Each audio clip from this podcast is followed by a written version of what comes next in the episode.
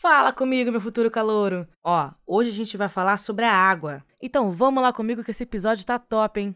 Então, a água ela é uma substância indispensável e ela é distribuída pelo planeta de diversas maneiras. Portanto, considerando a água do planeta, que é 97,5% deste volume de água, 97,5% está disponível no nosso planeta Terra e está nos oceanos e nos mares. Oceanos e mares, hein? E aí apenas aqueles 2,5% de água que sobrou do planeta está contida nos seres vivos, compondo as células, o sangue, os tecidos diversos. É isso aí. E ainda temos água contida no solo, tá? Em porcentagens bem pequenas. Ela também está no ar atmosférico e ainda espalhada por todo tipo de ambiente, na forma de rios, lagos, lençóis freáticos e outros. Portanto, repare que dos 2,5% de água doce, 2% ou um pouco mais está lá na geleira, meu filho, lá no Polo Sul, no Polo Norte. Nós temos então um pouco menos de 0,5% da água disponível como água potável, tá? Água doce que você bebe.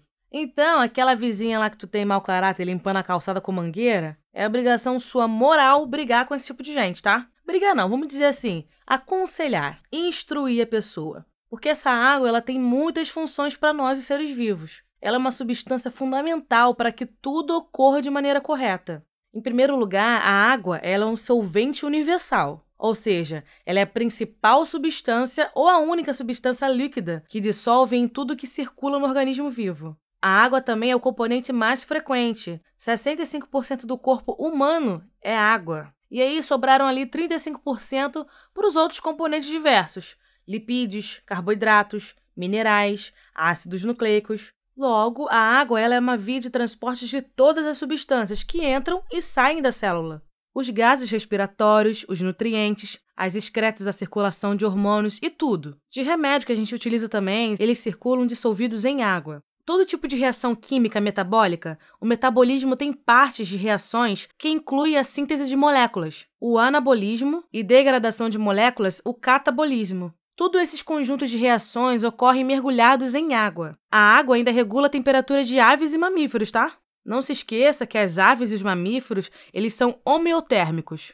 Os outros grupos de animais, por exemplo, são psilotérmicos. Não regulam a temperatura. Então, o mecanismo do suor ele é muito importante no controle da temperatura. E a água ainda compõe várias secreções do nosso organismo: o suor, a saliva, leite, lágrima e vários outros. Você, calouro, só faz amorzinho com seu love porque tem água ali saindo dos bichinhos de vocês, né?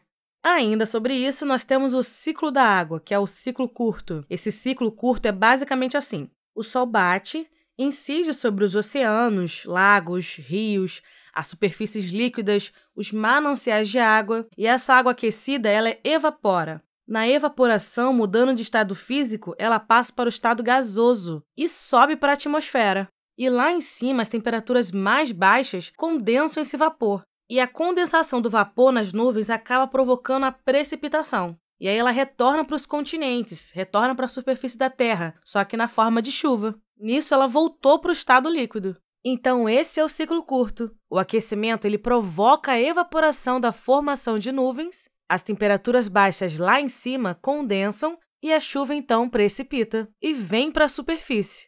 Quando a gente inclui aqui seres vivos, por exemplo, vegetais que absorvem água, animais que bebem, a água que passa pelo metabolismo dos seres vivos, então a gente denomina ciclo longo da água.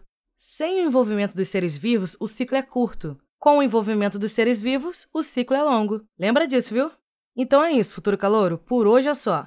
Por hoje é só isso que a gente tem para falar sobre a água. Vai lá, estuda, lê muito sobre esse assunto para você ficar por dentro de tudo, hein? Até a próxima. Beijo tchau!